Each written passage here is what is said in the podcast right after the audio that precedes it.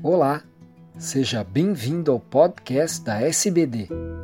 Eu sou Fernando Valente, professor da Faculdade de Medicina do ABC e editor do podcast.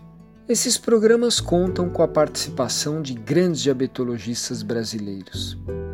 Nessa edição, vamos conhecer os resultados do estudo Credence sobre o uso da canagliflozina em pessoas com diabetes tipo 2 e taxa de filtração glomerular entre 30 e 90 ml por minuto com macroalbuminúria, apesar do bloqueio do sistema renina-angiotensina. Olá pessoal, me chamo Matheus Dornelli Severo, sou médico endocrinologista do Hospital Universitário da Santa Maria e hoje vou comentar o estudo Credence que foi publicado no mês de abril de 2019 no New England Journal of Medicine.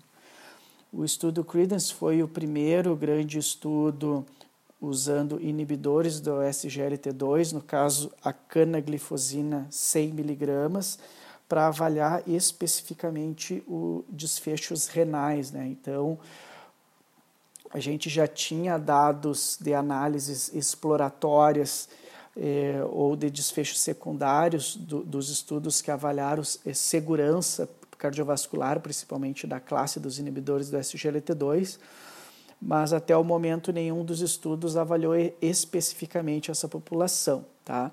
O estudo Credence, então, é um ensaio clínico randomizado, duplo cego, controlado com placebo. Os pacientes para participar do estudo deveriam ser pacientes diabético tipo 2, com a taxa de filtração glomerular entre 30 e 90 e presença de macroalbuminúria que é uma excreção na relação albumina-creatinina em amostra de urina, entre 300 e 5 mil. E esses pacientes também deveriam estar recebendo dose máxima tolerada de terapia nefroprotetora com inibidores da ECA ou bloqueadores do sistema renina-angiotensina-aldosterona.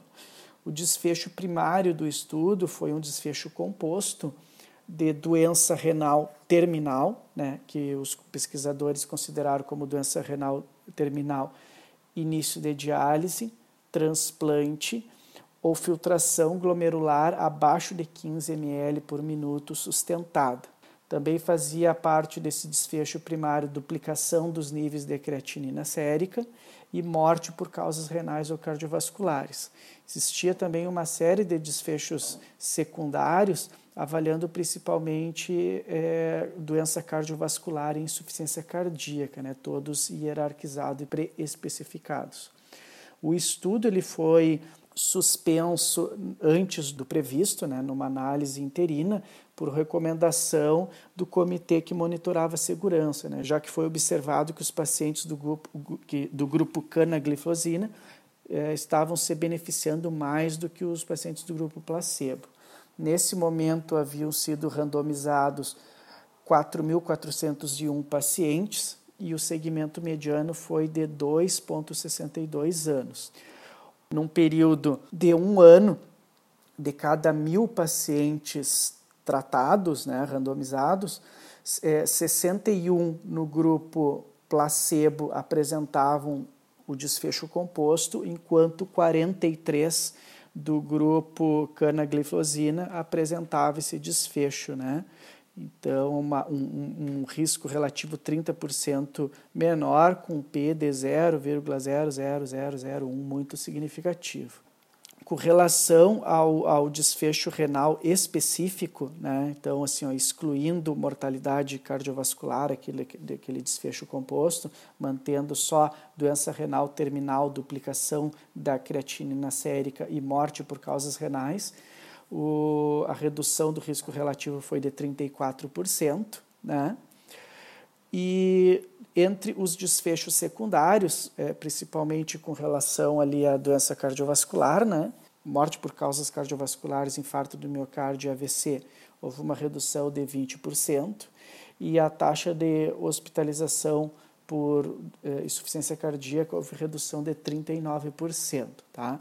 Com relação à segurança do fármaco, é, não houve diferença significativa entre os grupos, principalmente uh, com relação à fratura e amputação, né, que era uma, um receio principalmente devido aos resultados do Canvas. Com alguns comentários que cabem com relação ao estudo Credence, né? acho que em primeiro lugar, depois de quase 20 anos, né, sem nenhum tratamento específico de nefroproteção novo para o paciente diabético, uh, o estudo então mostra que os pacientes que, que têm algum grau de disfunção renal podem se beneficiar bastante, tá? os pacientes de alto risco. É, mas é, é, é um, um, alguns detalhes eu acho que, que, que valem é, a gente frisar, principalmente é o seguinte, né? O desfecho, lembrando, o desfecho primário ele é um composto de várias coisas. Quando a gente vai olhar esse é, desmembrar esse desfecho composto para ver as custas do que exatamente, né? O resultado foi positivo a gente vê que foi principalmente às custas dos desfechos relacionados à creatinina, que seria a filtração glomerular abaixo de 15 e duplicação da creatinina.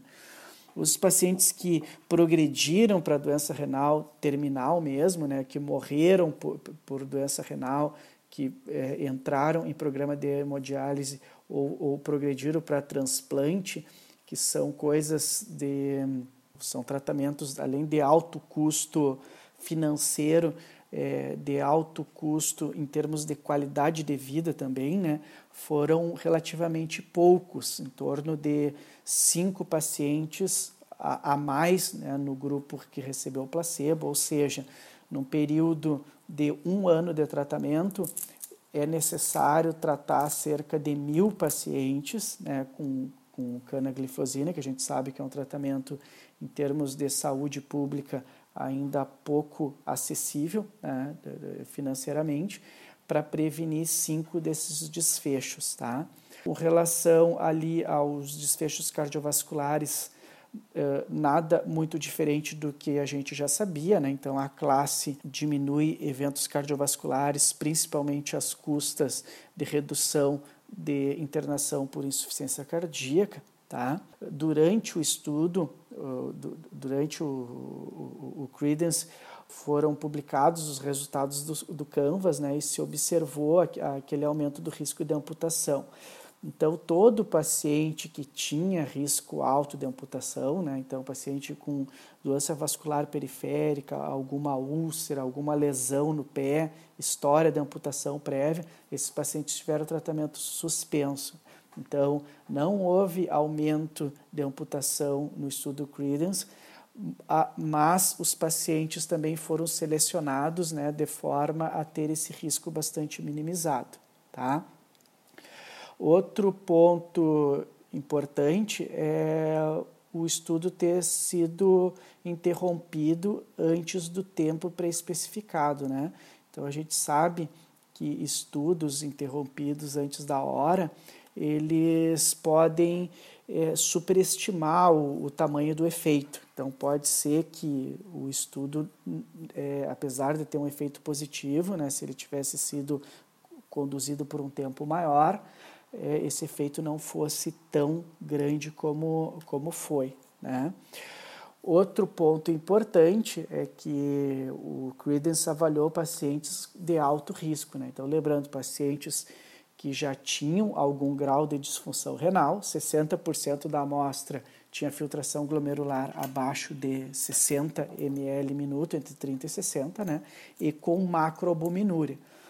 A gente não pode extrapolar esses dados né, para pacientes normoalbuminúricos ou microalbuminúricos, ou mesmo para pacientes com nefropatia diabética causado por diabetes tipo 1, por exemplo. Né? Não, não, não foi uma população alvo do estudo. Eu, eu acho que são bastante animadores os resultados do, do, do, do Credence, né? então a gente espera é, principalmente que o o custo-efetividade, à medida que o tempo vá, vá avançando, melhore, né? que, como eu disse, uh, em termos de análise por uh, qualidade de vida, os desfechos renais ali importantes, em termos absolutos, por, por eles não, não terem uma incidência tão grande uh, no estudo, né? é difícil de dizer o quanto vale a pena a canaglifosina em termos populacionais, né? Os pesquisadores eles calcularam o NNT, né, para o desfecho primário lá para dois anos e meio fica em torno de 22, ou seja, né, para aquele desfecho composto lá que tinha doença renal terminal, duplicação da creatinina, mortalidade e tal, a gente precisa tratar 22 pacientes com, com canaglifosina por dois anos e meio para prevenir um evento, tá? principalmente aqueles relacionados à creatinina. Outro detalhe que nas, uh, nas subanálises ali, né, que os pacientes estratificaram para ver qual grupo de paciente poderia se beneficiar mais, aparentemente os pacientes que têm uh, doença renal mais grave, né, ou seja, a, a, filtração glomerular entre 45 e 60 e níveis basais de relação albuminúria-creatininúria acima de mil são os que mais se beneficiam, né? Recomendo a leitura, tá disponível de forma free no New England, tanto o estudo quanto o material suplementar. Eu acho que é um, é um marco na, na endocrinologia, na diabetologia, todo o endocrinologista merece ler, deve ler esse estudo. Tá certo? Abraço.